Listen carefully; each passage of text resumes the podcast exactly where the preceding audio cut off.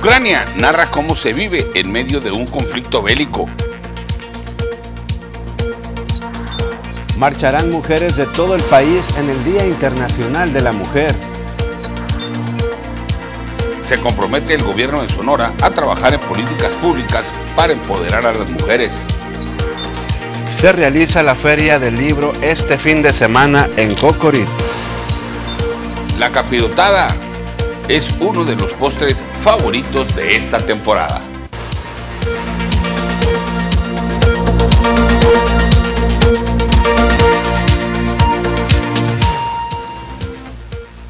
Buenos días amigos del auditorio, yo soy Jorge Salazar, esta es la primera edición de las noticias y usted es nuestro invitado principal, tengan ustedes muy buenos días y es un gusto saludar como siempre a mi compañero y amigo Joel Gutiérrez. Joel, muy buenos días. ¿Qué tal Jorge? Muy buenos días. Qué gusto saludarte y también saludar a todo nuestro amable auditorio. ¿Cómo la están pasando durante esta mañana? Su opinión es muy importante. Comuníquese con, con nosotros al 64 42 04 21 20. Ya sabe que estamos para servirle quejas, dudas, sugerencias, comentarios lo que usted desee, estamos a la orden. Más adelante tenemos muchísima información sobre las marchas, los movimientos que se van a realizar por el Día Internacional de la Mujer aquí en el municipio de Cajeme. También Marisol Dovala está preparada y lista con el pronóstico del tiempo que nos deparan las próximas horas, el clima y muchísima información para usted. Por ello lo invitamos a que se quede con nosotros durante estas dos horas de las mejores noticias. Así es, efectivamente, y también le recordamos que nosotros somos un vínculo entre usted y las autoridades. Cualquier eh, problema, necesidad, inquietud o deficiencia que tenga usted en su colonia, en su barrio, en su comunidad, comisaría, delegación, donde quiera que usted habite, háganoslo saber a través de nuestros canales habituales. Nosotros se lo haremos llegar a las autoridades para que éstas, en la medida de lo posible, puedan darle solución a su problemática e inquietudes. Ya conoce usted también nuestras señales 10.1 de televisión abierta, 110 del sistema de cable y también muy buenos días a toda la gente que nos está viendo a través de Facebook. Comparta esta transmisión, díganos qué es lo que está haciendo en este momento desayunando. Muy buen provecho, un rico cafecito.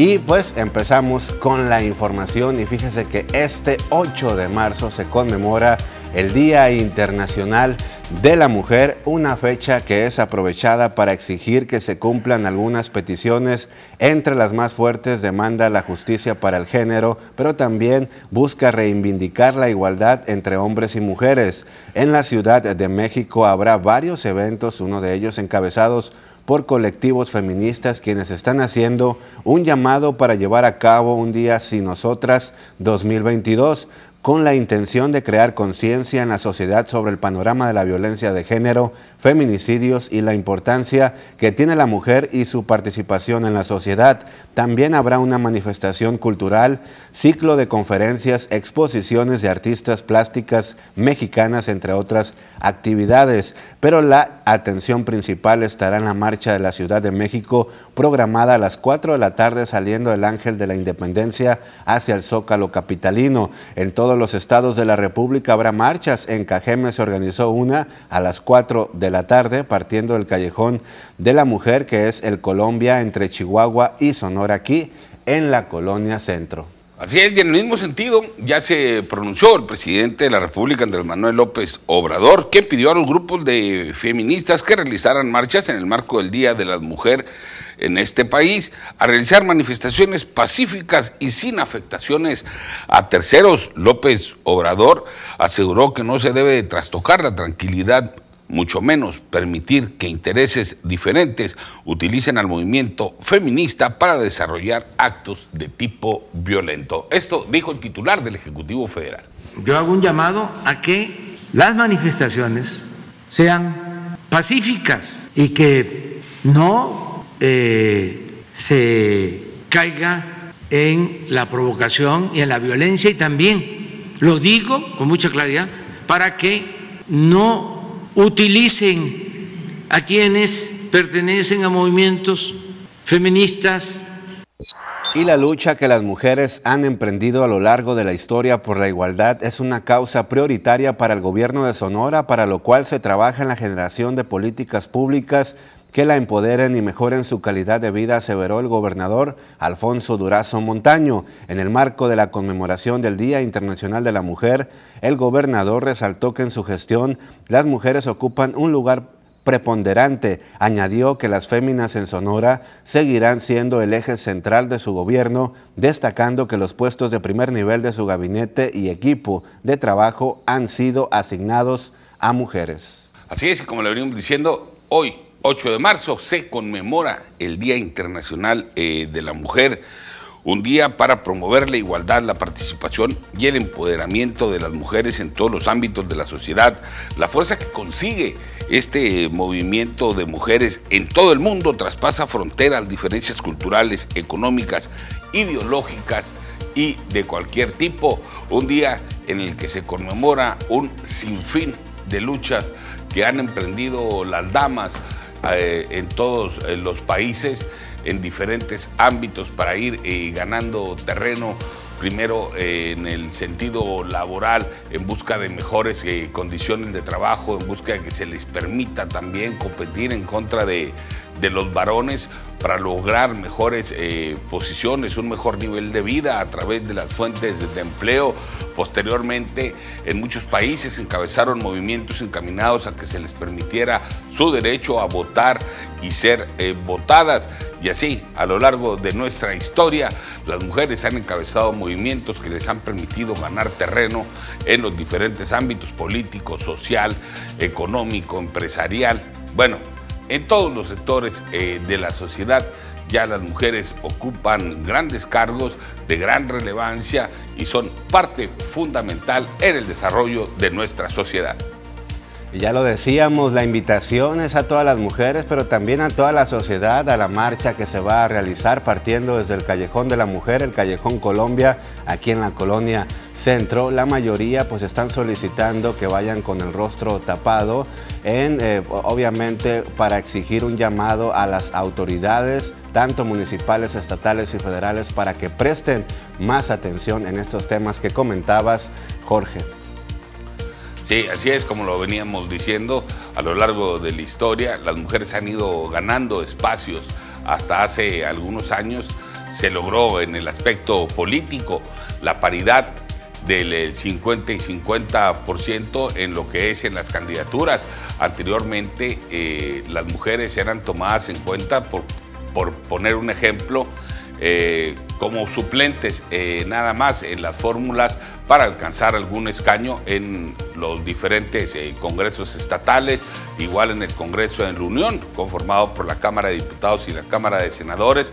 Posteriormente se emprende otra lucha también desde el Poder Legislativo para lograr la paridad en los tres niveles, legislativo, ejecutivo y judicial, donde ya las mujeres deben de ocupar el 50% de los cargos, no solamente en los de segundo o tercer nivel, sino en los de primer nivel también. Ahí están destacando las mujeres.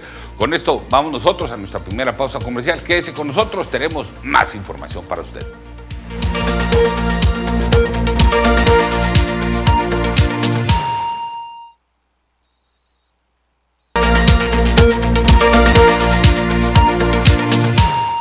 Bien, continuamos con más información. Es importante que usted se siga comunicando con nosotros al 6442042120 y vamos a realizar un recorrido por los principales portales de noticias más importantes de México, del Estado y también de aquí del municipio. Comenzamos con El País.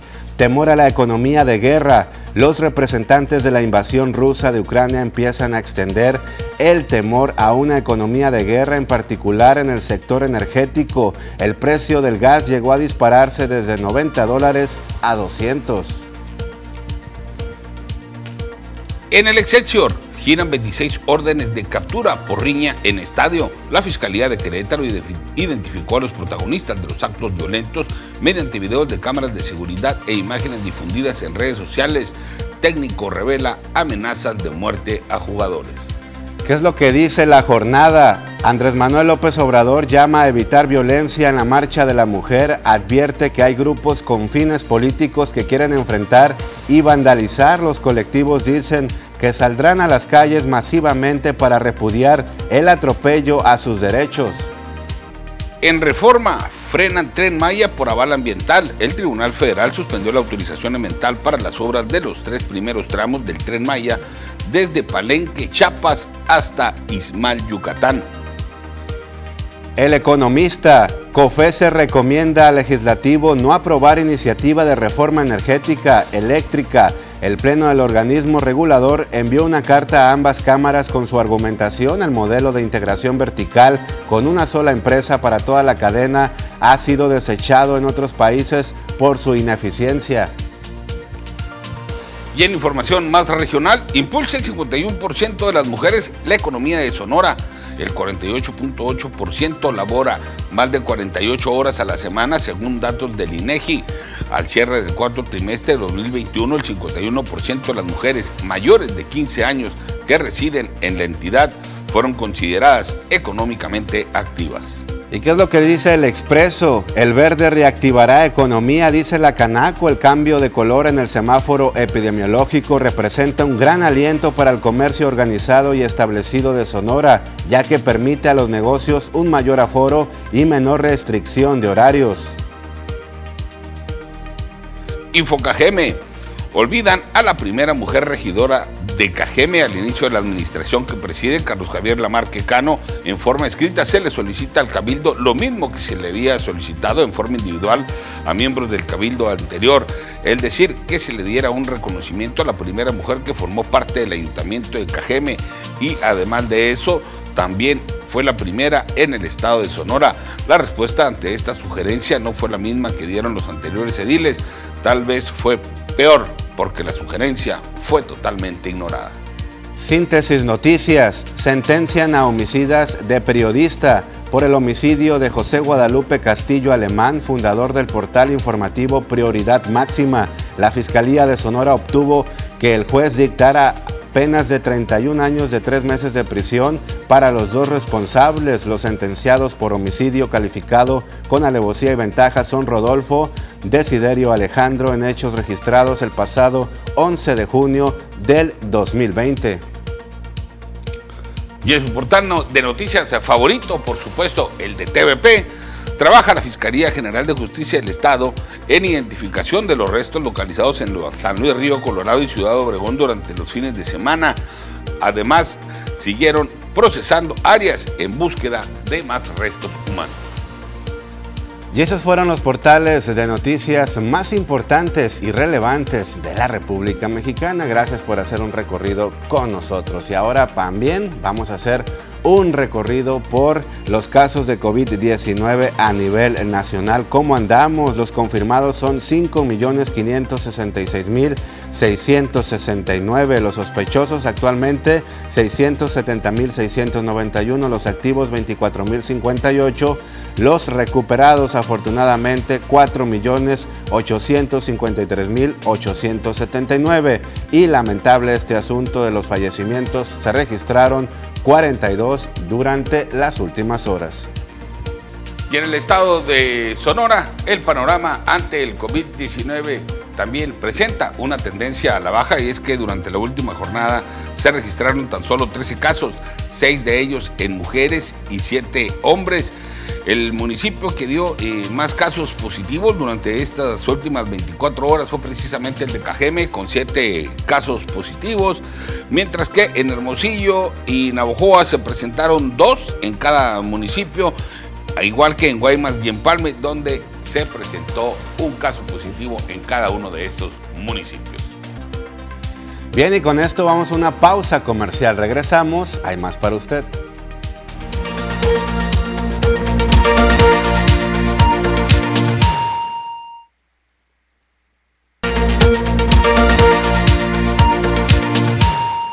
Gracias, gracias amigos del auditorio por continuar en la primera edición de las noticias. Continuando con información, entre el 11 y el 13 de marzo, de 11, eh, de, de, 9 de, la, de 11 de la mañana, perdón, a 9 de la noche. La cita es en las instalaciones del Yojuara, la comisaría de Cocorit, municipio de Cajeme.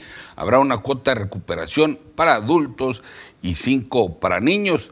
Esto en el marco de la Feria del Libro que se celebrará en este recinto en el que actualmente se realizan este tipo de festividades relacionadas con la etnia aquí. En esta ocasión tocó el turno a la Feria del Libro. Esta se realiza con el fin de fomentar el hábito de la lectura en la sociedad.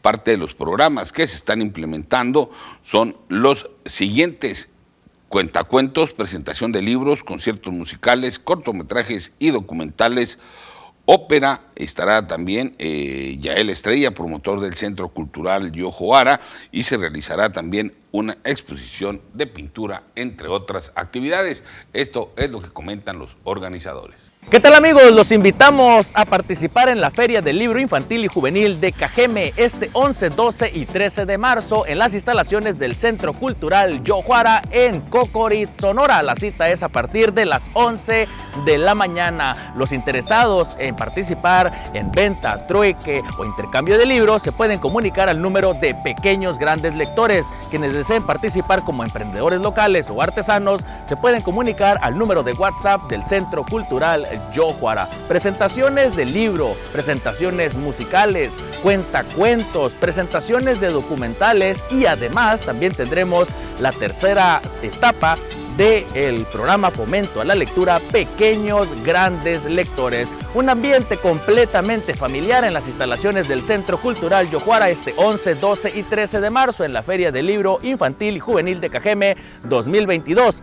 Asistir a este tipo de eventos para fomentar el hábito de la lectura, muy importante, ¿verdad? Y sobre todo un ambiente totalmente familiar. Vamos a cambiar de tema con esto de la imagen pública del municipio de KGM para evitar problemas de salud y la desagradable imagen pública que causan los solares baldíos que son usados como depósito de basura o que están llenos de maleza. El subdirector de Gestión Ambiental y Ecología Juan Carlos Gil Núñez exhortó a los propietarios a que realicen la limpieza en sus predios y los mantengan en buen estado y con ello contribuyan al bienestar de sus familias y vecinos. Los solares baldíos son la principal causa de proliferación de fauna nociva como mosquitos, arañas, ratas, entre otros además de que estos sitios se convierten en lugares de vandalismo y con el tiempo atentan la salud de los ciudadanos, es lo que comentó el funcionario. En coordinación con Salud Municipal y Protección Civil, se mantendrán realizando un levantamiento de los solares baldíos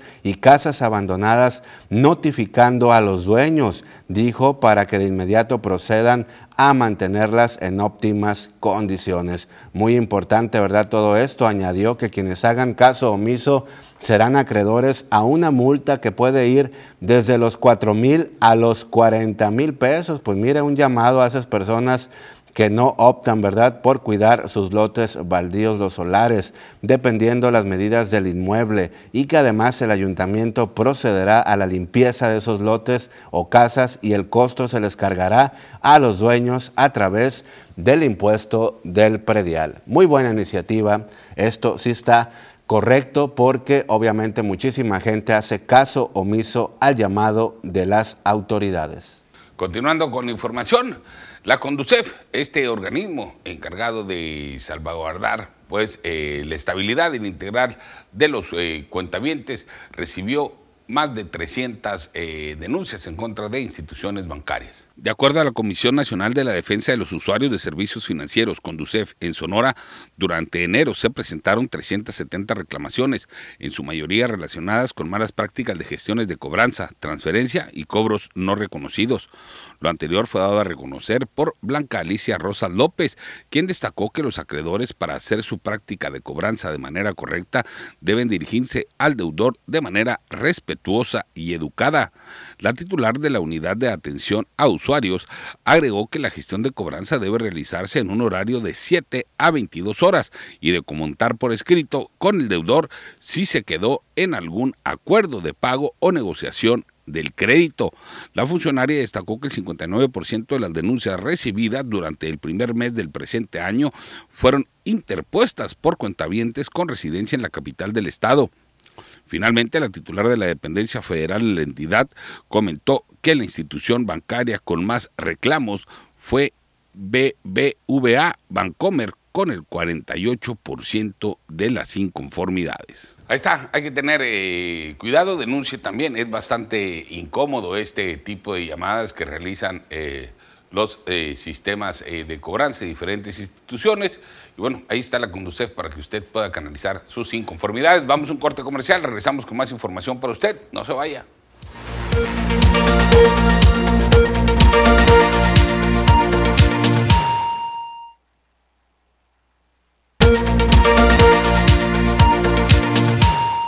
Muy bien, continuamos con más información. Ya estamos a martes y preparado y listo nuestro buen amigo Poncho Insunza con la sección deportiva. Muy buenos días, amigo, ¿cómo estás? ¿Qué tal, Joel? Amigos de las noticias, muy buenos días para todos ustedes, listos con el avance deportivo. Aquí listos ya, Joel, para toda la información y bueno, una noticia que corrió rápidamente por los medios de comunicación el día de ayer fue la salida de Omar Canizales Soto de la presidencia de la Liga Mexicana del Pacífico. El señor Omar Canizales entonces, después de 12 años en la presidencia del circuito del béisbol invernal mexicano, la liga más fuerte del béisbol mexicano, estaba entonces presidida por este hombre que estuvo al frente de la liga por 12 años, 12 temporadas. Y bueno, la realidad es que sí dejó una vara bastante alta Omar Canizales dentro de la Liga Mexicana del Pacífico debido a que el béisbol mexicano realmente consiguió grandes cosas bajo el mando de este hombre. Se creció bastante en lo que fue el béisbol en el Caribe. El equipo, pues hay que recordar de, pues si él ingresó en la temporada 2009-2010 en adelante, pues bueno, se consiguieron la, Serie del Caribe 2011 en Mayagüez con el equipo de Yaquis, en 2013 en Hermosillo con los Yaquis, 2014 en Isla Margarita con el equipo de Naranjeros de Hermosillo, y bueno, este, varios equipos que se coronaron en 2016, el conjunto de Venados de Mazatlán, también en Santo Domingo, República Dominicana. Eh, y la realidad es que el equipo mexicano en las que no, no pudo ganar el título de Serie del Caribe realmente compitió al más alto nivel. Hizo muy buen papel, ¿verdad? Definitivamente. Este hombre dejó vara alta para el que venga. Realmente sí va a dejarle una tarea muy, pero muy eh, difícil que realizar porque Omar Canizales realmente fue un hombre que se desempeñó bastante bien dentro de lo que fue su cargo durante todos estos años. Y fue un excelente también jugador en sus tiempos. Eh, no tanto, fue más empresarial sí, fue un empresario, fue un empresario que estuvo ahí este, colocado por, la, por unanimidad por todos los presidentes de la Liga Mexicana del Pacífico, pero bueno, ya este, se anunció su salida de la presidencia, como te digo, Joel, mm, la vara alta sí la deja porque como directivo, eh, en lo personal, me tocó varias veces entrevistarlo, cruzar palabra con él, siempre fue una persona bastante... Eh, es una persona amable, que, sea, que es abierto a los medios de comunicación, que siempre tiene palabra hacia la gente, hacia tiempo para pues. sí, humilde, tiempo para atender a todo el que se le acerca a una entrevista, a una plática simplemente. Y bueno, ahí está entonces la Liga Mexicana del Pacífico que vendrá entonces en la presidencia. Ojalá que venga alguien de la misma talla que Omar Canizales o mucho más, porque realmente es un hombre que sí aportó bastante para el béisbol invernal mexicano. Hay varios prospectos que se andan mencionando. No, hasta el momento no. Este, eh, ya se había especulado, ya se había hablado, por allá desde octubre un servidor sí se enteró de la salida de este hombre este, pero no era hasta el día de ayer cuando ya se hizo oficial la salida de Omar Canizales. Se hablaba que esta campaña que acaba de concluir era la segunda. Y bueno, también la misma Liga Mexicana del Pacífico ya convocó a una asamblea donde van a ver, este, es por Zoom, la, va a ser una transmisión rueda de prensa pero por Zoom solamente, donde pues los diferentes medios de comunicación van a poder estar eh, pues ahí conectados, haciendo las preguntas, eh, pues este, relacionadas con el tema. Van a tocarse temas de lo que dejó la temporada este, 2021-2022 y lo que se viene, los planes que se vienen para la temporada 2022 que va a iniciar en octubre de este año. Así es, pues vamos a estar muy al pendiente quién va a ser pues el próximo presidente de esta liga tan importante a la que pertenecemos aquí los Yaquis de Ciudad Obregón. Sin duda alguna dejan buena derrama económica. Sabemos que durante las últimas temporadas por la pandemia no ha habido buen aforo, ¿verdad?, por parte de los aficionados porque esto lo limita, pero ahora que estamos ya en semáforo verde, prácticamente todo el estado, esperemos que se avisora un panorama diferente para este 2022. Exactamente, ¿no? Entonces, eh, Omar Canizales,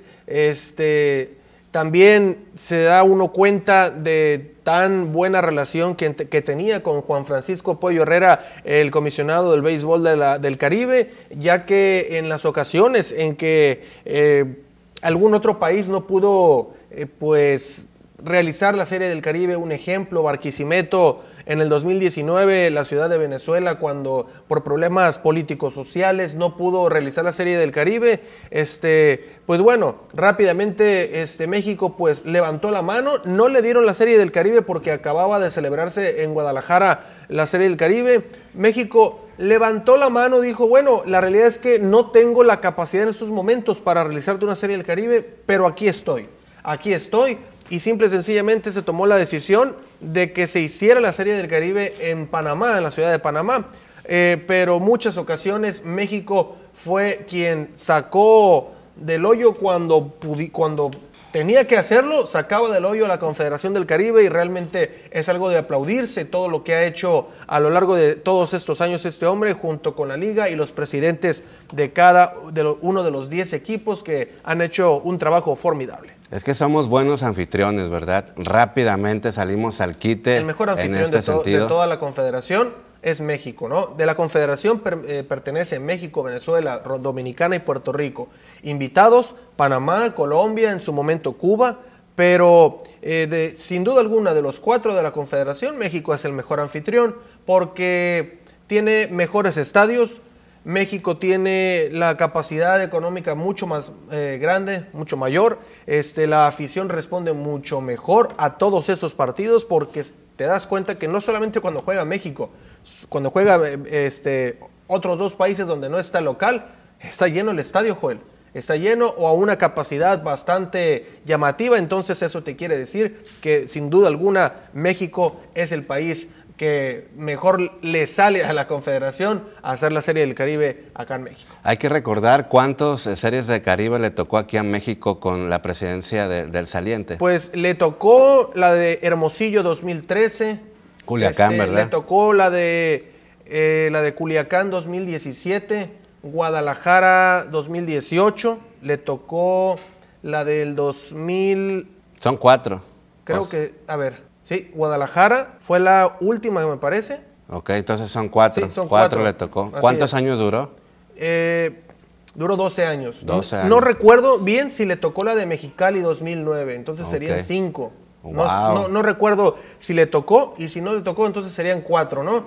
Pero gran trabajo el que hizo, sin lugar a dudas. Exactamente, excelente información como siempre, Poncho. Te invito e invito también al público a ver lo que circula en redes sociales. Venga, vamos a verlo. Y es que debido a que no tuvo con quién dejar a su bebé, una conductora de televisión del Canal 13 de Yucatán de reciente creación, Yasmín Novelo, salió al aire leyendo su noticiero en lengua maya y cargando a su bebé en brazos, por lo que su actitud impactó a las redes sociales de la localidad y también a nivel nacional. Miren nomás como toda eh, mamá trabajadora acorde a lo que viene siendo la conmemoración de este 8 de marzo del Día Internacional de la Mujer, como ella, muchísimas féminas salen al quite, salen a trabajar todos los días poniendo el ejemplo a los varones y a la sociedad en general de que cuando se quiere se puede, no necesita alguna, algún varón o alguna ayuda cuando se quiere salir adelante, como en este caso de esta conductora de televisión del Canal 13 allá en Yucatán, de que no tuvo con quién dejar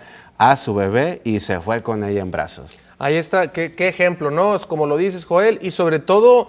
Eh, pues qué bueno, ¿no? Que tuvo el apoyo por parte de la empresa para, para salir al cuadro eh, con su pequeña. Este, y ve, también coopera la bebé, coopera de estar tranquilita, de dejar trabajar a la mamá.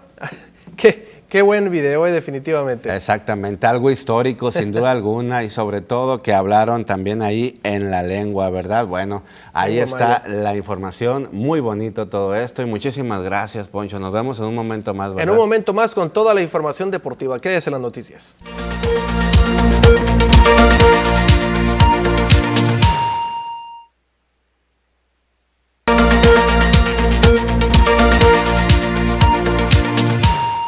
Bueno que sigue con nosotros en la señal de las noticias de TVP. Y bueno, eh, continuando con información, las agresiones en contra de los representantes de los medios de comunicación continúan a lo largo y ancho de la geografía nacional. Con el último atentado, la última agresión, suman ya siete periodistas asesinados en lo que va del presente año. Con la ejecución del periodista Juan Carlos Muñiz ocurrido el pasado viernes 4 de marzo en el estado de Zacatecas, suman siete periodistas asesinados en lo que va del 2022.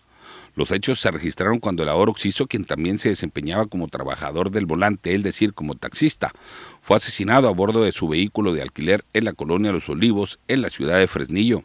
La primera víctima de la ola de violencia que afecta a los comunicadores fue José Luis Gamboa Arenas en el estado de Veracruz el pasado sábado 10 de enero tras ser víctima de una agresión con arma blanca. Posteriormente, la ciudad de Tijuana, Baja California, se convertiría en escenario de muerte. Dos periodistas más, Margarito Martínez y Lourdes Maldonado, fueron ejecutados. El primero de ellos el 17 de enero, cinco días después, la periodista. Y finalmente, en Michoacán, fue ejecutado Roberto Toledo afuera de su domicilio el 31 de enero. Más tarde, las agresiones contra el gremio periodístico se trasladaron hasta el estado de Oaxaca. En la localidad de Salina Cruz fue ultimado el comunicador Eber López Márquez y el 24 de febrero en Empalme, Sonora, fue ejecutado Jorge Luis Cameros. Cabe destacar que de acuerdo a diferentes organizaciones defensoras de los derechos humanos y el ejercicio periodístico, el 99% de los casos de agresiones contra representantes de los medios de comunicación quedan impunes. Muy bien, continuando con más información y la retroalimentación de los mensajes, gracias a todo el público por reportarse al 6442-042120. Dicen, un saludo a los conductores de parte de Ofelia Pérez. También opinen que está bien eso que quieren hacer cobrar por, por prediales, a ver si se ponen las pilas los dueños de las casas y solares, pero que cumplan con hacerlo. Efectivamente, ojalá pongan mano dura las autoridades del ayuntamiento de Cajeme contra aquellos propietarios que no limpian sus solares, que hay bastantes solares baldíos y casas abandonadas llenas de maleza, de basura, y pues ya lo dice la autoridad, de 4 mil a 40 mil pesos va a ser la multa por parte de Ecología. Desde la colonia Miravalle se reportan vecinos de aquel sector para informar que tienen ya tres años con los drenajes eh, saturados y por más reportes que interponen a las instancias correspondientes, pues nomás no llega la solución. Exacto, y tenemos muchísimos mensajes también por Facebook. Nos dice Ramón Ley que siempre opina. Muy buenos días, Joel Jorge. Un saludo a todo el equipo de TVP hoy en el Día Internacional de la Mujer desde Navojoa, Sonora, la perla del mayo. Gracias de verdad.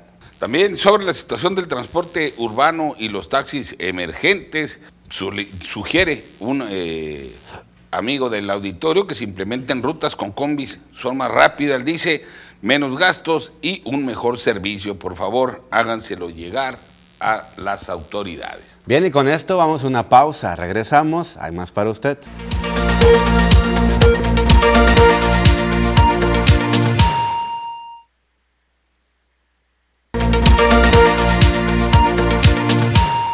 Bueno, amigos del auditorio, continuamos con más información y se llegó el momento de la sección eh, de finanzas y economía. Para eso ya está con nosotros nuestro amigo José Ar Mariscal, que nos viene a hablar también de temas relacionados con la fecha que hoy conmemoramos, el tema de las mujeres en el ámbito de la economía regional. José Adán, bienvenido. Buen día y pues un saludo a todos los que nos están viendo o que nos están escuchando en redes sociales, en la televisión, eh, en sus celulares. La, la realidad es de que Ayer eh, ya no sabía si felicitar o no a las mujeres hoy en, este día, ¿verdad? Este, que de forma internacional pues, eh, se conmemora pues las luchas de las mujeres por la igualdad. Y, y, ayer platicando con unas mujeres que pues de cierta manera pues son empresarias y, y, algunas de ellas pues que comulgan con el tema del feminismo, pues decían, no es que no nos tienen que felicitar porque pues no, no es algo de felicitación, pues, ¿no? Pero entonces dije, entonces sí hay que conmemorarlo, o sea, sí hay que recordar y reflexionar sobre pues todos estos años, porque estamos hablando que de, lucha que han tenido las mujeres, eh, algunas activas, eh, desde que han este, hecho algún acto como marchas y, protestas, contra las que no hacen ese tipo de lucha, pero que día a día en su casa pues eh, sí van marcando la diferencia y en los trabajos también, ¿no? Entonces, porque desde 1975, que fue el día que se instituyó que el 8 de marzo fuera el Día Internacional de la Mujer, eh, pues viene precisamente de una lucha que han tenido eh, las mujeres previo a esa, a, esa, a determinar que esa era la fecha de, conmemoración, pero hacia atrás había habido una serie de, luchas, una, serie de manifestaciones, muchas mujeres perdieron la vida, no solamente intentando la igualdad laboral, sino que también el tema de votar en algunos países este, donde no se les permitía este, votar a las mujeres. Entonces, eh, todo eso es lo que hay que conmemorar. Han ido ganando espacio, eso no me queda la menor duda. Desde cada vez nos encontramos más mujeres en el ámbito empresarial, laboral, este, desempeñando papeles muy importantes eh, en la sociedad en sí, en la política. Y, pues eso pues es, un símbolo de que realmente han ido ganando esos espacios eh, y pues que han hecho pues trabajos muy buenos, o donde sea que, se, que se paran. Y eso pues permite que pues cada vez eh, estén ganándole los espacios a pues en este caso a los varones. ¿no? En materia laboral, en materia eh, de su actividad eh, productiva, ¿cómo analizas tú el crecimiento de las mujeres o cuál es el papel que juegan actualmente? Mira, yo creo que hay que empezar primero por ver cómo andamos en la cuestión nacional. Eh, aquí en México, de acuerdo al INEGI, al Instituto de Estadísticas y Geografía, dice que actualmente en México 48.57 de la población pertenece a varones y el 51.43 son mujeres, o sea, ya son mayoría. Ya hay más mujeres que hombres en nuestro país. Y eso pudiera decir, oye, pues si son más mujeres ya era como para que hubiera, eh, pues este tema de la igualdad estuviera realmente bien instituido, ¿verdad? Sin embargo, pues sí hay desigualdad todavía. En la situación actual que podemos decir, sigue habiendo desaparición de mujeres y niñas. Eh, hay muchas denuncias por acoso, este, no solamente en las empresas, sino que en la calle este, o en las colonias donde viven las mujeres. Eh, y las condiciones laborales pues realmente no son las mismas. Ahorita vamos a ver unas estadísticas para, para corroborar esto. Vivimos en una sociedad donde el el pensamiento sexista o el machismo sigue siendo todavía muy, muy fuerte. Eh, eh, también tenemos eh, el aumento de la pobreza ahora con el tema del COVID estos últimos dos años. A los que más les ha pegado, a la población que más les ha pegado es a las mujeres, porque muchas de ellas perdieron sus empleos porque tuvieron que elegir entre cuidar a sus hijos para que puedan tomar clases en línea o que puedan tomar clases virtuales en la televisión, en el caso de escuelas públicas, este, para que los niños pues, pudieran aprender algo y tuvieron que dejar abandonar sus trabajos y eso trae como repercusión pues una disminución del ingreso familiar, si es que estaba casada, ¿verdad? Eh, entonces, esa disminución de ingreso familiar pues trae como consecuencia pues que pues hay una reducción de una calidad de vida. Entonces, realmente eh, el varón siguió yendo a trabajar mientras que a la mujer la dejó en casa cuidando a los hijos o tomando clases con ellos. Entonces, eso es algo que todavía estamos en en nuestro país eh, eh, que todavía no lo, no lo logramos eh, empatar, ¿verdad? sin embargo, fue una temporada estos dos años de pandemia donde también se vieron orilladas este sector, este espectro de mujeres que tenían un empleo, lo tuvieron que abandonar, ya sea para irse a cuidar a los hijos, o algún familiar, un padre, madre que, cayó en cama por el COVID. fue como también un parteaguas en materia de emprendedurismo, ¿no? Porque también se la necesidad de, tras ya no tener el sueldo seguro, pues ver la manera de, casa de hacer algo, ¿no? Sí, sin embargo, te, recuerdo que desde que entró este sexenio, este, pues quitaron todos los apoyos que había para los emprendedores, ¿no? Entonces, eh, hubiera sido fantástico que esas mujeres que estaban en casa este, pudieran haber desarrollado una actividad empresarial desde ahí, que muchas lo hicieron con o sin apoyo, este, pero si hubiera habido apoyos gubernamentales para que ellas hubieran desde ahí fortalecido esos negocios, pues yo creo que hubiera sido fantástico, ¿no? Hubiera sido una fórmula perfecta, pero pues, desgraciadamente eso se quitó.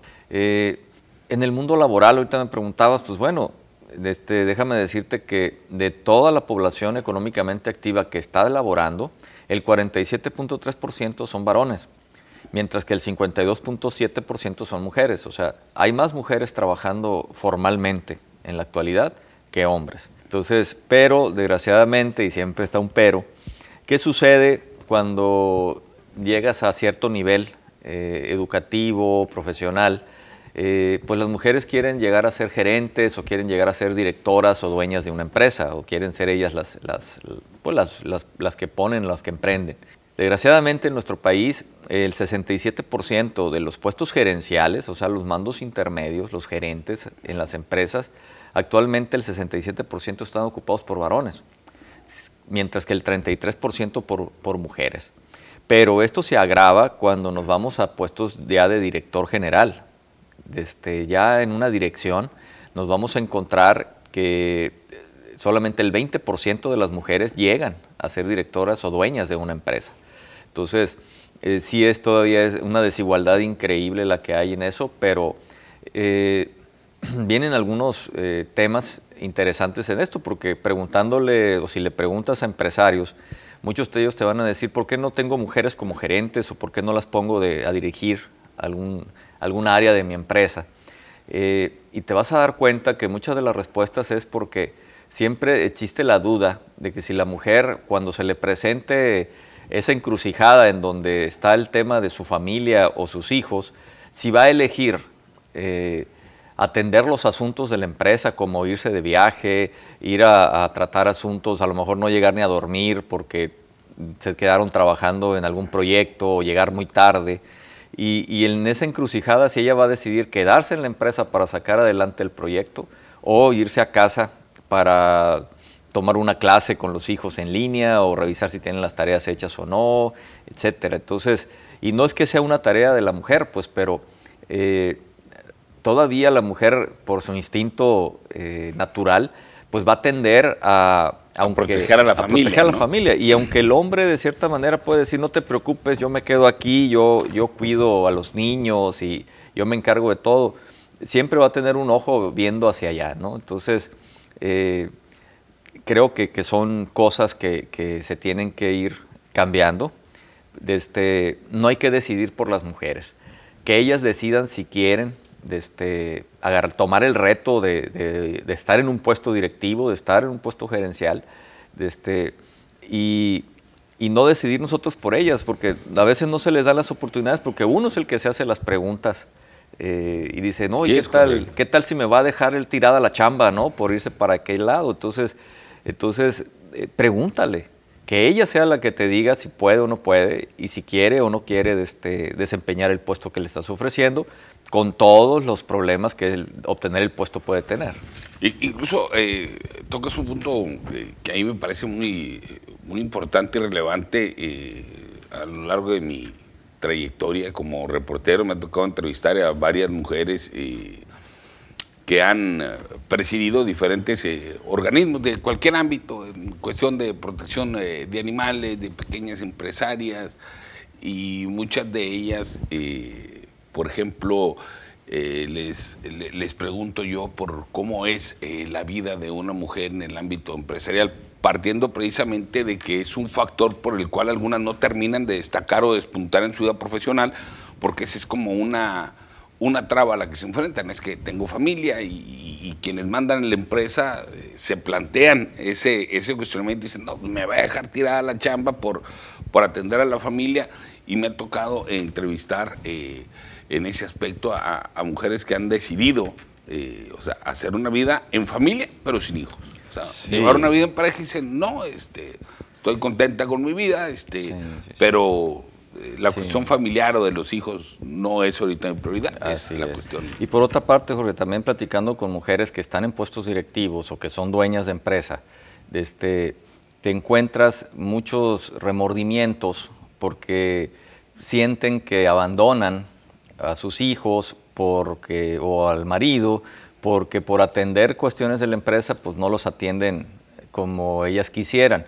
Y ese remordimiento pues las hace que todos los días lleguen con una frustración este, a sus casas o que anden con ese tipo de pensamientos durante el día. Pues, Entonces, que, no debiera ser así, pues, pero sin embargo, eh, muchas de ellas lo primero que te manifiestan es que sienten un cierto remordimiento o se sienten malas madres o se sienten malas esposas por no por dedicarle más tiempo a, a desarrollarse profesionalmente hablando este, o sacar adelante un negocio que estar al 100% atendiendo a la familia. Sin embargo, en diferentes temas que hemos abordado aquí en, este tu, espacio, eh, has hablado de... El equilibrio. el equilibrio y particularmente eh, la comunicación y la toma de decisiones compartidas, ¿no? que es, un, un, buen inicio para decidir este, cómo compartir las labores del hogar que también le permitan a la mujer destacar en el ámbito profesional.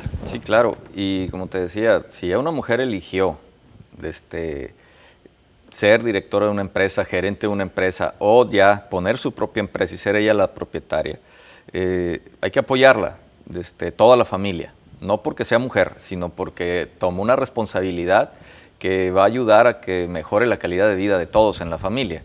Este, y porque ella quiere desarrollarse, pues hay que apoyarla.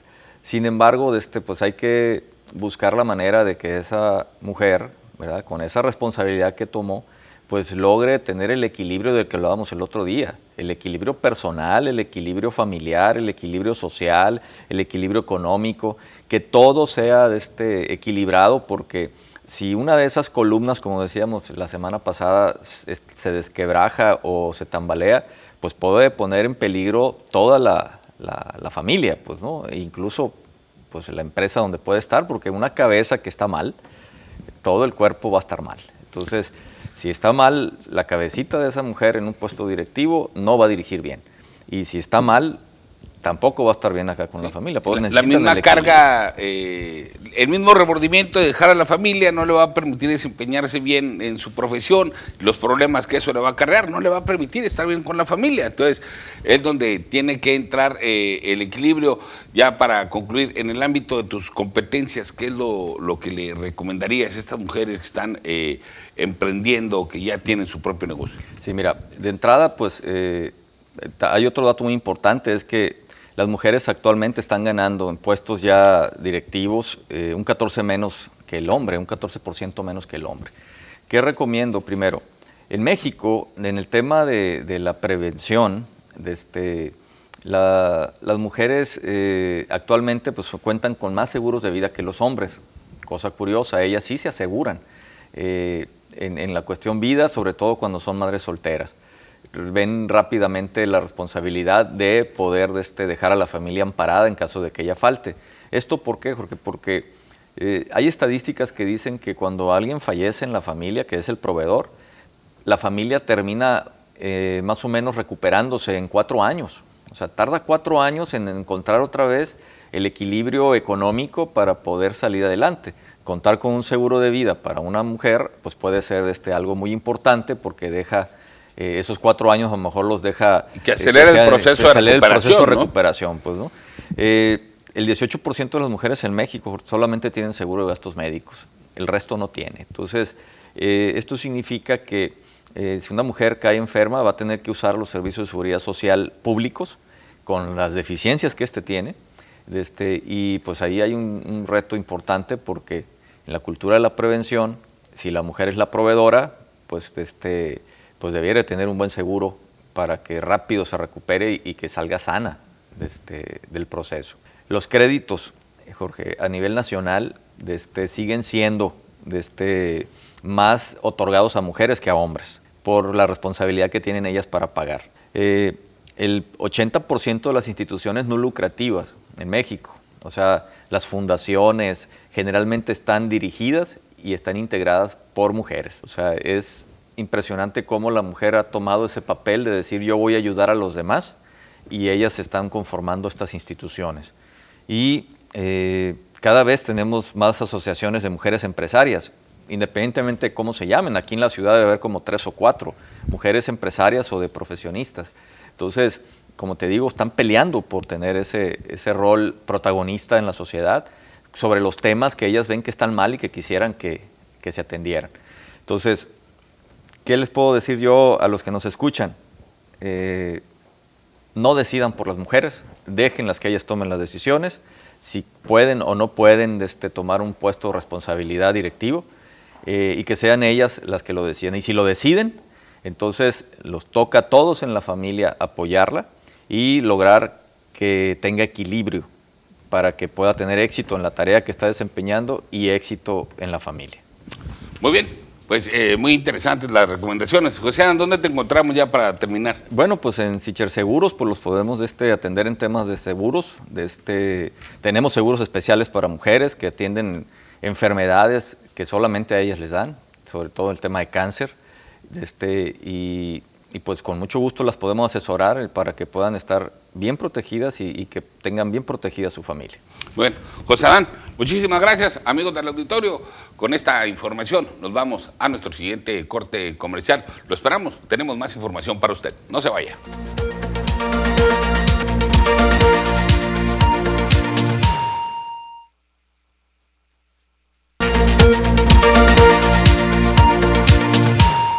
Hola, ¿qué tal? Pues muchísimas gracias a todo el público que sigue aquí con nosotros. Gracias por reportarse al 6442-042120. Eh, nos dice nuestro buen amigo Ramón Ley Ayala desde Navojoa. Se está reportando a todo el equipo de TVP que tengan un excelente día y que hoy se conmemora el Día Internacional de la Mujer. Gracias por comunicarse.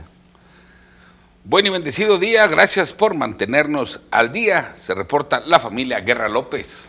También nos dicen buenos días, drenaje tapado en Francia 80-20 en Villafontana. Tenemos el folio del 18 de febrero, es 65-55-17, que van en los meses de enero. Apenas ya llevan dos meses que no resuelven este drenaje tapado por allá en la colonia Villafontana por la calle Francia. Muy bien, y en relación al tema de la basura en los lotes eh, baldíos y las multas que se mencionaban ahorita, eh, se reportan y dice, ¿qué de las personas que aunque las multas no pagan, qué van a hacer con esos solares llenos de basura? Eh, se sabe eh, de los dueños que en la Ruso hay bastantes y han sido sancionados, pero no han pagado.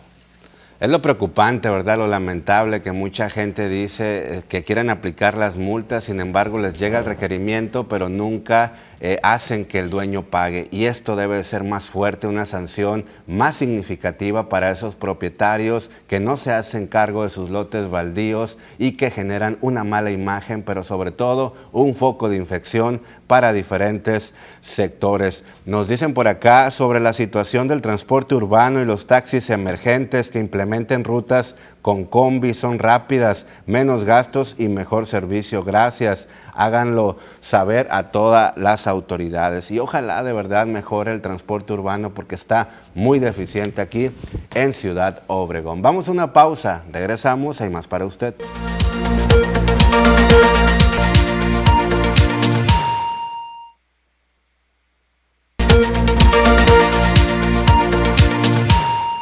Bien, continuamos con más información. Nos da muchísimo gusto que nos acompañen hoy en el Día de la Mujer que estamos conmemorando a nivel internacional en la sección del arte y cultura. Gladys Félix nos acompaña. Muy buenos días, ¿cómo está? Muy bien, muchas gracias. Buenos días a todos. Este día estamos precisamente conmemorando esta fecha eh, tan especial, tan particular para nosotros, para el resto del mundo.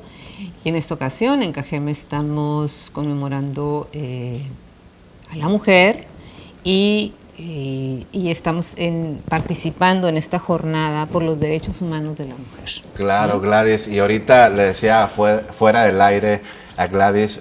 Ya no sabemos si felicitarla, pero claro que sí la vamos a felicitar a todas las mujeres que día con día se levantan para salir adelante y sacar eh, obviamente la casta por la familia, porque ustedes son parte importante de nosotros, sin ustedes no fuéramos nada y la verdad, felicidades por este sentido, pero estábamos debatiendo de que no es bueno felicitar por la conmemoración del día de hoy, porque fue una, una lucha en donde varias féminas murieron calcinadas cuando les callaron la voz por exigir sus derechos laborales.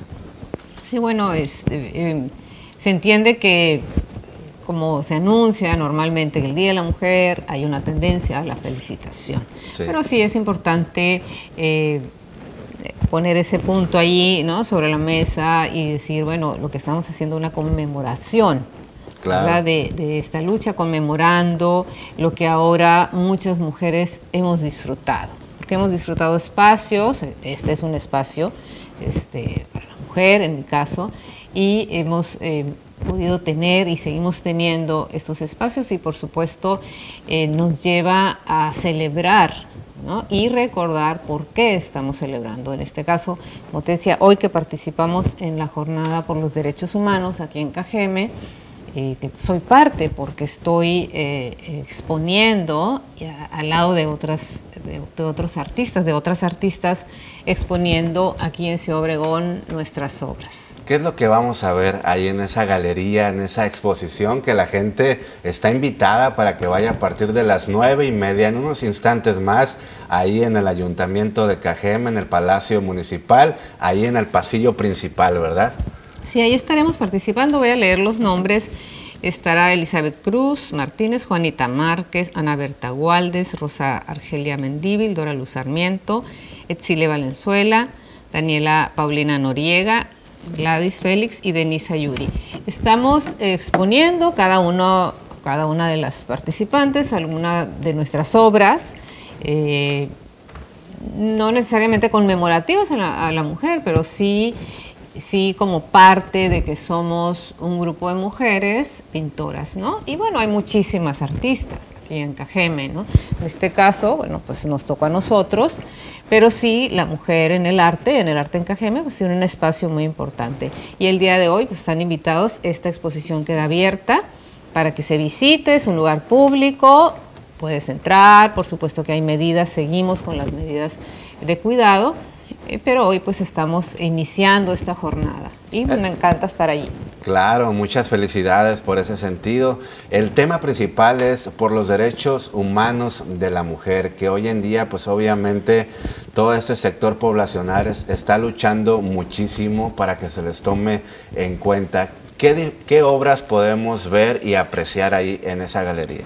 Pues mira, yo en mi caso estoy exponiendo algo, y yo sí puse algo alusivo a la mujer, no, no nos dieron una línea, un lineamiento para exponer. Normalmente eh, cuando son estas convocatorias, este, bueno, pues tú expones libremente, es una exposición abierta, cada, artista pone su expresión determinada, lo que, guste. Este, pues la invitación es esa, que vayan y conozcan las obras y que convivan con las obras, que se den la oportunidad, porque es un lugar que puedes ir a diferentes horarios, si no puedes ir a la inauguración y no nos puedes acompañar, puedes ir a otros horarios a conocer la obra de los artistas. Aprovechemos la oportunidad, como les he dicho en otra ocasión, que ya estamos más abiertos a recibir personas en, las, eh, en, este tipo de eventos y pues es una gran oportunidad de conocer a las artistas.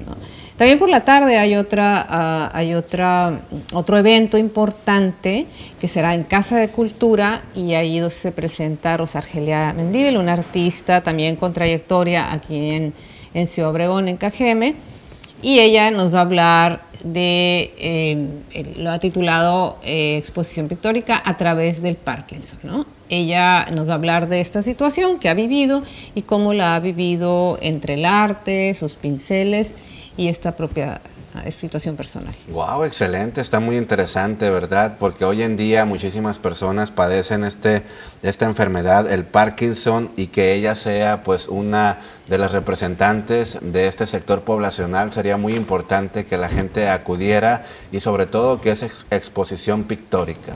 Sí, es, es, es muy interesante porque nos va a hablar de eso y además pues conocemos eh, su arte, conocemos al artista y pues que, mejor en este, en estos, en este día tan particular, ¿no? En donde sigamos pensando y creo que nos deja el, el título de esta jornada, nos deja ese interés por conocer esos derechos de la mujer. Creo que es básico que lo conozcamos, porque de pronto hablamos y repetimos, o hay personas que hablan y repiten y que eso, pero sin un conocimiento. Creo que tanto los varones, las mujeres, habrá que investigar un poquito más, si no los conoces, leer un poco más, ahorita encontramos información en cualquier, en cualquier lugar, busquemos un sitio que sea confiable y busquemos y sepamos bien cuáles son esos derechos, cuáles son nuestras obligaciones y responsabilidades y, eh, qué, hacer, para qué los conocemos. Pues precisamente para tener una mejor convivencia, para valorarnos más como seres humanos y cada uno respetarnos más. Claro, ¿a qué horas va a ser la de a través del Parkinson ahí en la Casa Eso de la será por la tarde, 6.30. 6.30 de la tarde, público, usted está ahí invitado para que asista. Pero también ahorita en unos instantes más, que ahí va a estar nuestra colaboradora Gladys Félix en el Palacio Municipal, en la entrada principal ahí con una galería de arte impresionante, muy bonita para que usted acuda y pase un momento muy especial en este día, ¿verdad? Sí, ahí les espero, ahí nos vamos a ver, platicamos, conocemos las obras, las artistas que nos acompañarán algunas de ellas y que seamos parte de este proyecto tan importante que se está dando y este, esta idea tan importante que se nos ha puesto y que se nos siga teniendo en nuestra mente, en nuestro corazón, la mujer y sus derechos. Y que va a estar del 8 al 11, ¿verdad? Así es. es decir, hasta el fin de semana. Vamos a tener esta, esta muestra para todos ustedes y con mucho gusto el día, el día de ahorita, al ratito, ya iniciamos. Claro que sí, la inauguración. ¿Dónde la encontramos, Gladys Félix, para que la gente que quiera incursionar en el mundo del arte pues pueda aprender con usted? Está hoy en las redes sociales como arte-gladys en Instagram, eh, Gladys Félix en Facebook, eh, están mis, mis datos aquí en la cintilla que siempre ponen mi teléfono y con mucho gusto les atiendo. Tengo cursos en línea y tengo también por ahí algunos cursos presenciales próximamente y pues me dará mucho gusto conocerles. Perfecto, muchísimas gracias Gladys Félix, una promotora incansable en el mundo de la cultura y el arte. Así que vamos a una pausa comercial, regresamos, hay más para usted.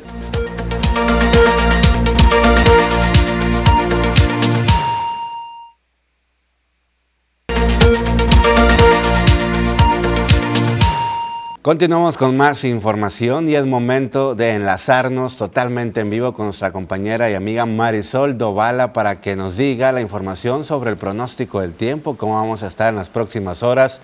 Muy buenos días Marisol, ¿cómo estás?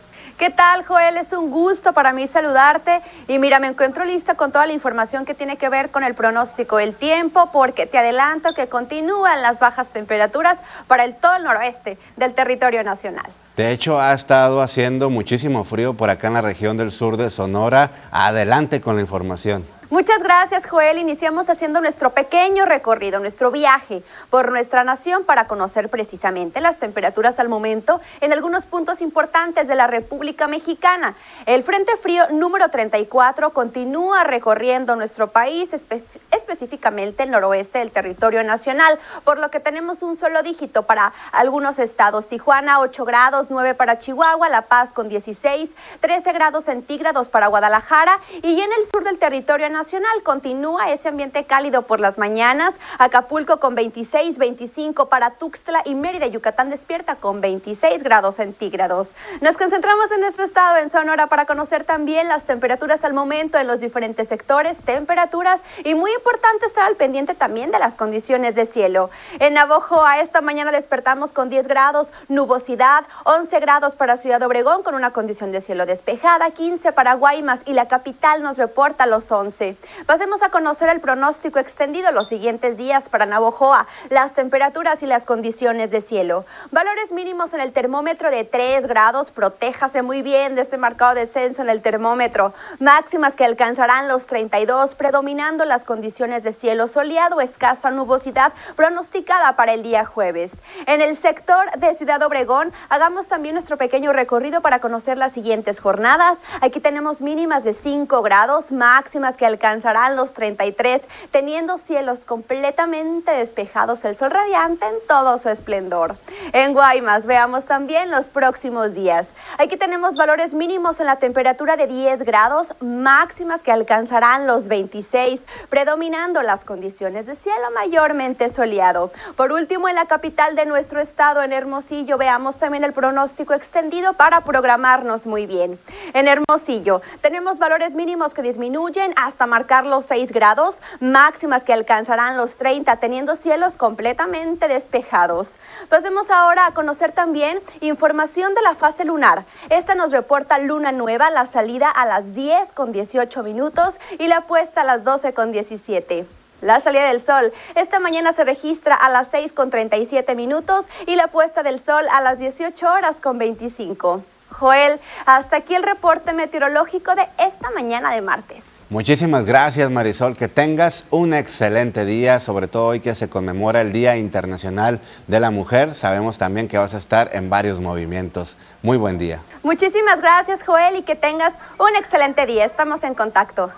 Claro que sí, es la información del clima con Marisol Dovala. Y con esto vamos a un corte comercial.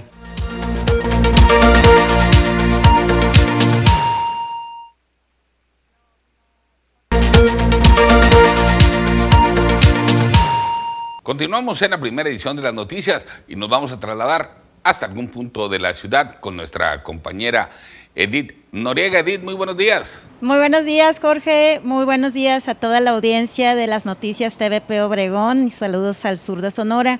Nos encontramos en esta mañana 8 de marzo, Día Internacional de la Mujer, pues en el callejón que lleva su nombre. Ya saben ustedes, aquí en Ciudad Obregón existen callejones temáticos y justo nos encontramos en este emblemático callejón para recordar las actividades que van a que se van a suscitar incluso en esta misma locación.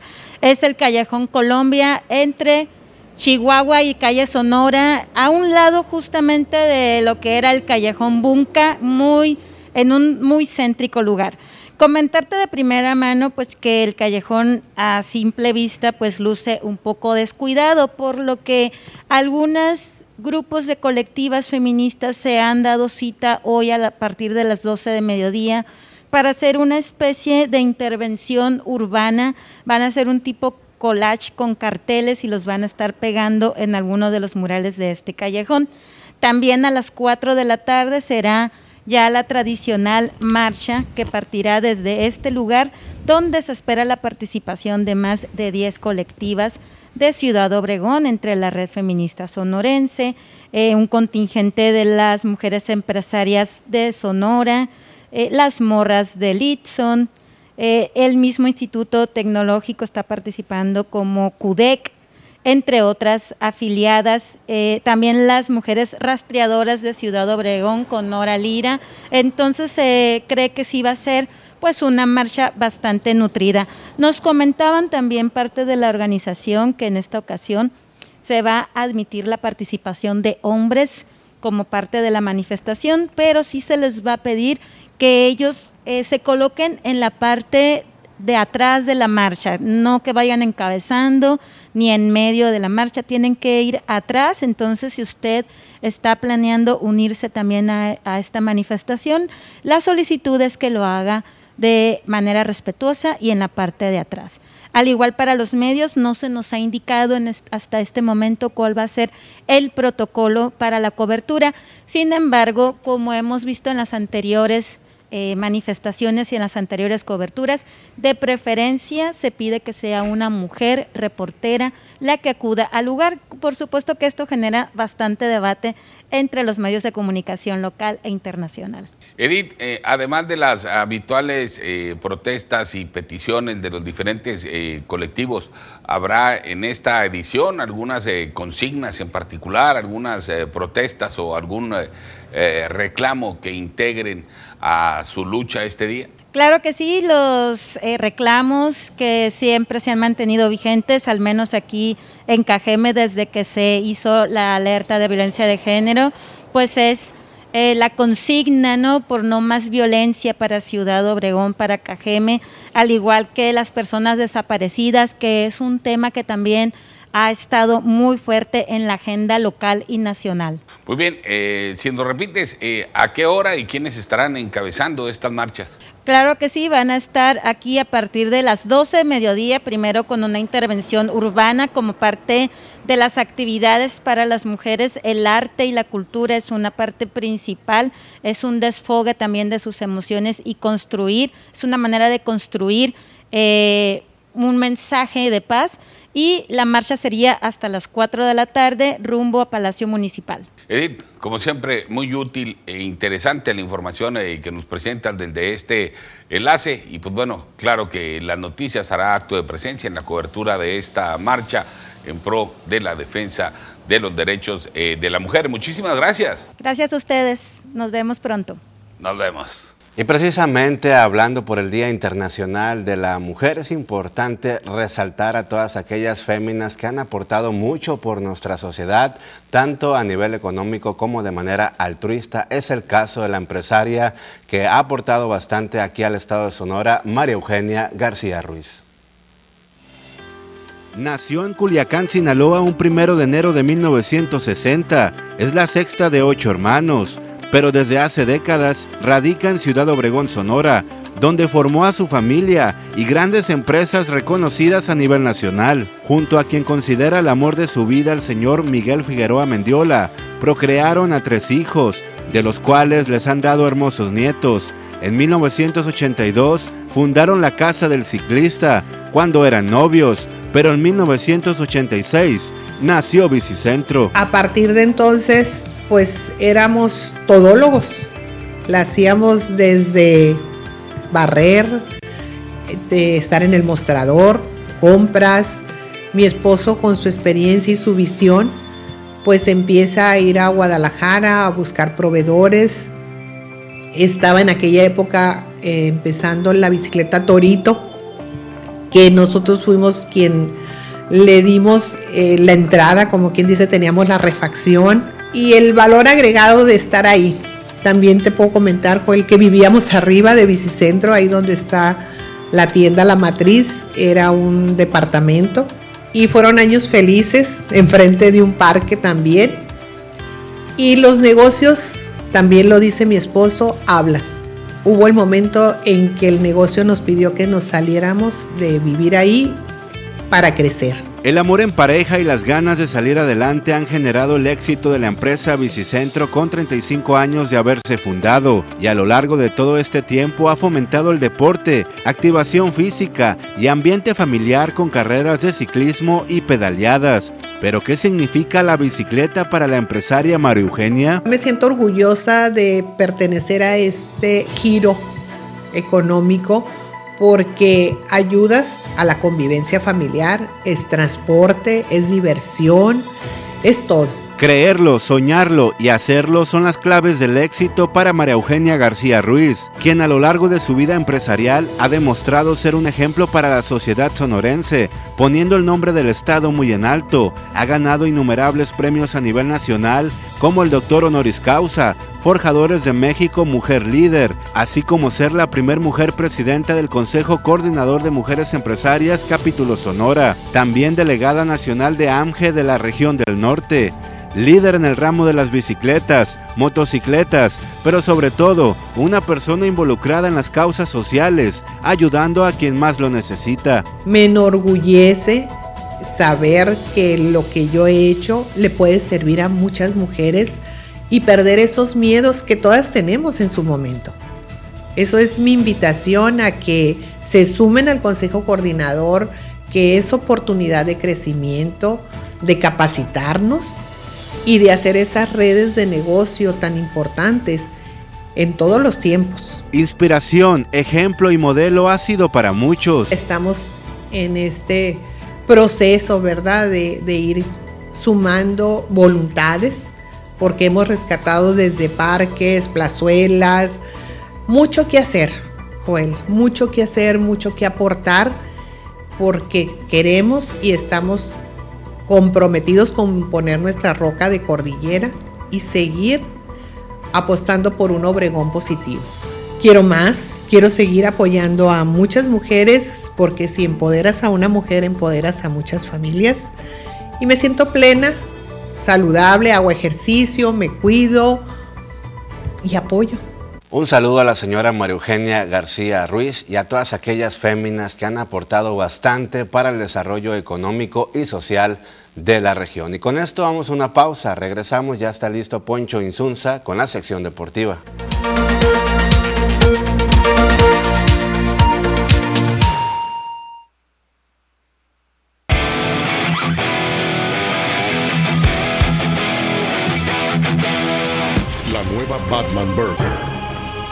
Un secreto. Descúbrelo por ti mismo. Nueva Batman Burger, solo en Carl Jr. Carl's Jr. presenta. ¿Qué tal amigos de las noticias? Muy buenos días, tengan todos ustedes bienvenidos a la información deportiva en esta mañana. Mucha información de la cual compartir con todos ustedes en el carácter deportivo y es que en la Liga Mexicana del Pacífico se dio a conocer la noticia de que habrá nuevo presidente la próxima temporada 2022-2023 de la Liga Mexicana del Pacífico. Omar Canizales Soto dejará el cargo como presidente después de 12 campañas al frente de esta Liga del Béisbol Invernal Mexicano.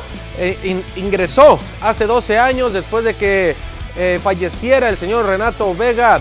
Este, cuatro temporadas eh, fue un hombre que estuvo al frente de las series del Caribe, tanto em, en Hermosillo, también en Guadalajara, Culiacán y Mazatlán. Son las cuatro series del Caribe a las cuales estuvo al frente como anfitrión. Por otra parte, en las grandes ligas, hoy es un día importante debido a que en las reuniones del día de hoy, si no se llega a un acuerdo de nueva cuenta, tanto el sindicato de peloteros como también eh, los dueños estarán aplazando más días la temporada. Ya se aplazó una semana más lo que es el entrenamiento primaveral y lo que es la temporada regular de no haber acuerdo el día de hoy, martes 8 de marzo, sin lugar a dudas será otra pérdida económica para todos y sobre todo también pérdida para el aficionado que paga un boleto y que está esperando con ansias el inicio de la campaña 2022 de las grandes ligas. Así es de que un día clave el día de hoy para el béisbol de los Estados Unidos. Antes de continuar con la información, permíteme hacerle esta excelente recomendación. Su sabor es una advertencia. La nueva Batman Burger de Carl's Jr. tiene un secreto. Descúbrelo por ti mismo en cada mordida, con carne 100% Black Angus, crujiente tocino y una intrigante salsa estilo ciudad gótica. Es la nueva Batman Burger. Desenmascara el gran sabor de la nueva Batman Burger en tu Carl's Jr. preferido. Disfruta de Batman la película este marzo del 2022, solo en cines. Continuamos con información, vamos ahora al fútbol mexicano y es que siguen noticias en lo que es el tema del el Querétaro. Y es que ya hay 10 detenidos allá en la ciudad de Querétaro que fueron identificados por parte de las autoridades queretanas.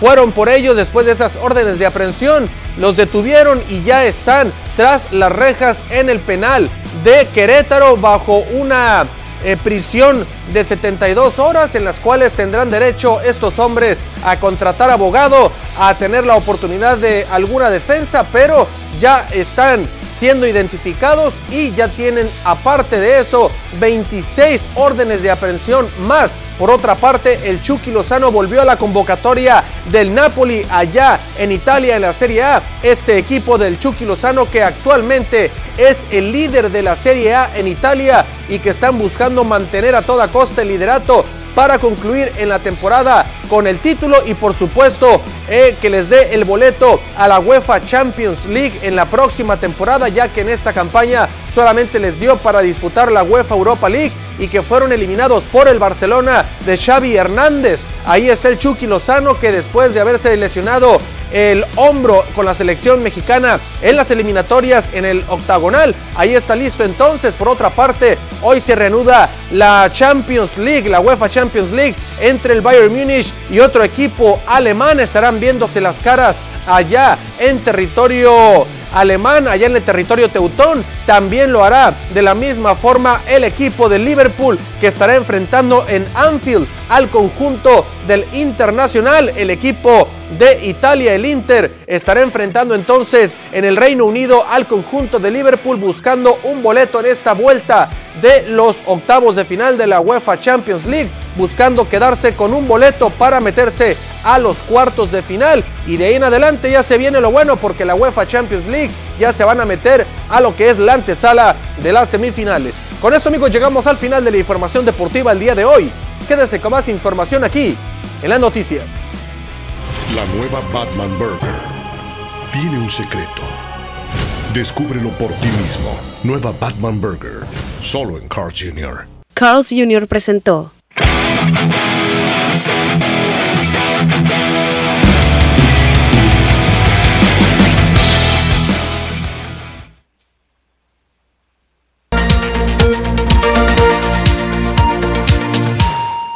Aquí siempre vamos a buscar el paro para una buena carne asada. ¿Y cómo no? Si la carne de aquí es puro chuki.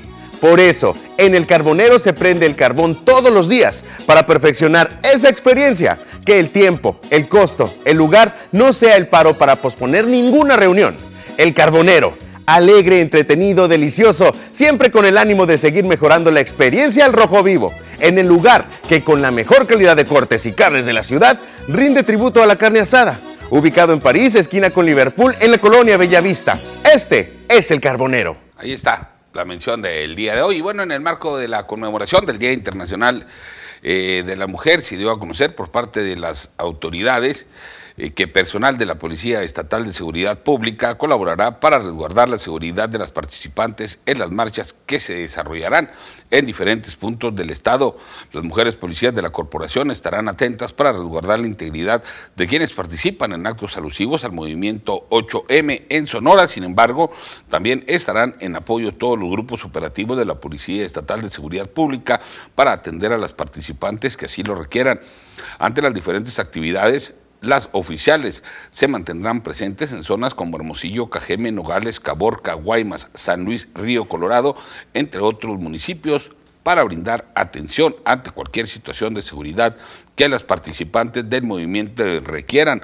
Además de la línea 911 estará siempre disponible para recibir reportes de emergencia, al igual que para las denuncias anónimas estará disponible la línea 089. En otro orden de ideas, a través de comparativas genéticas a realizarse en el Laboratorio de Inteligencia Científica Forense, la Fiscalía General de Justicia del Estado de Sonora buscará la identidad de los cadáveres y restos humanos localizados en Ciudad Obregón y San Luis Río Colorado los días 5 y 6 de marzo.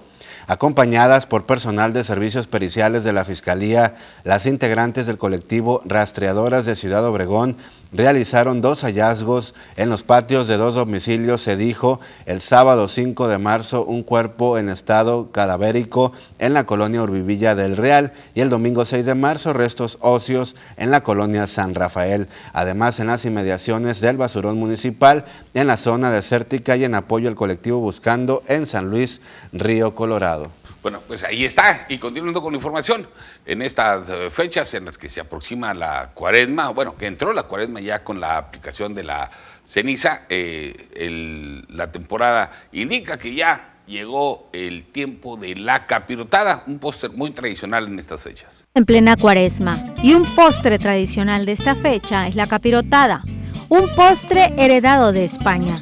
Hay varios tipos de capirotada. Cada vez se busca la innovación de la misma, pero sin duda la preferida es la tradicional.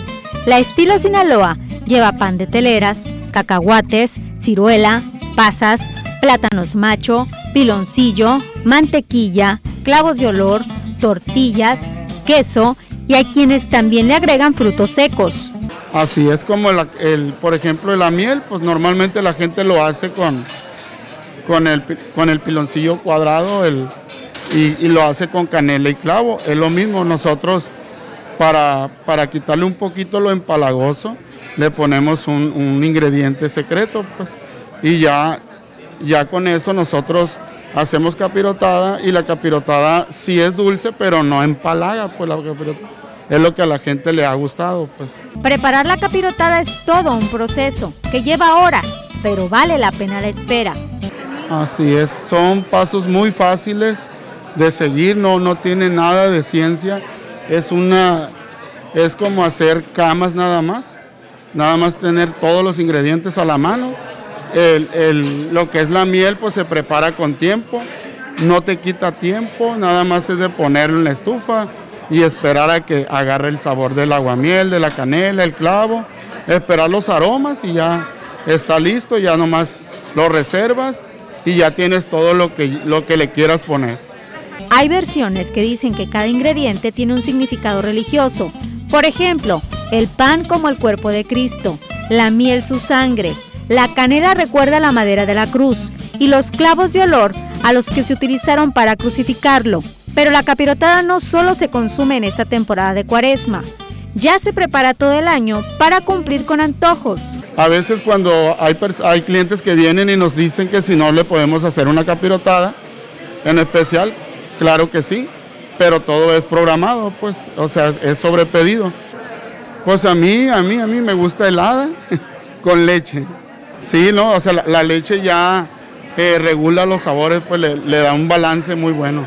Sí, el barro le da un toque muy diferente a lo, a lo que es, a los ingredientes que estamos usando. No es lo mismo que lo haga en una olla de metal a que lo, haya, que lo hagamos en una olla de barro. Muy bien, y con esta información llegamos al final de esta edición de las noticias. Yo soy Jorge Salazar, estas fueron las noticias de usted, nuestro invitado principal. Hasta la próxima. Pase usted un excelente, pero excelente martes.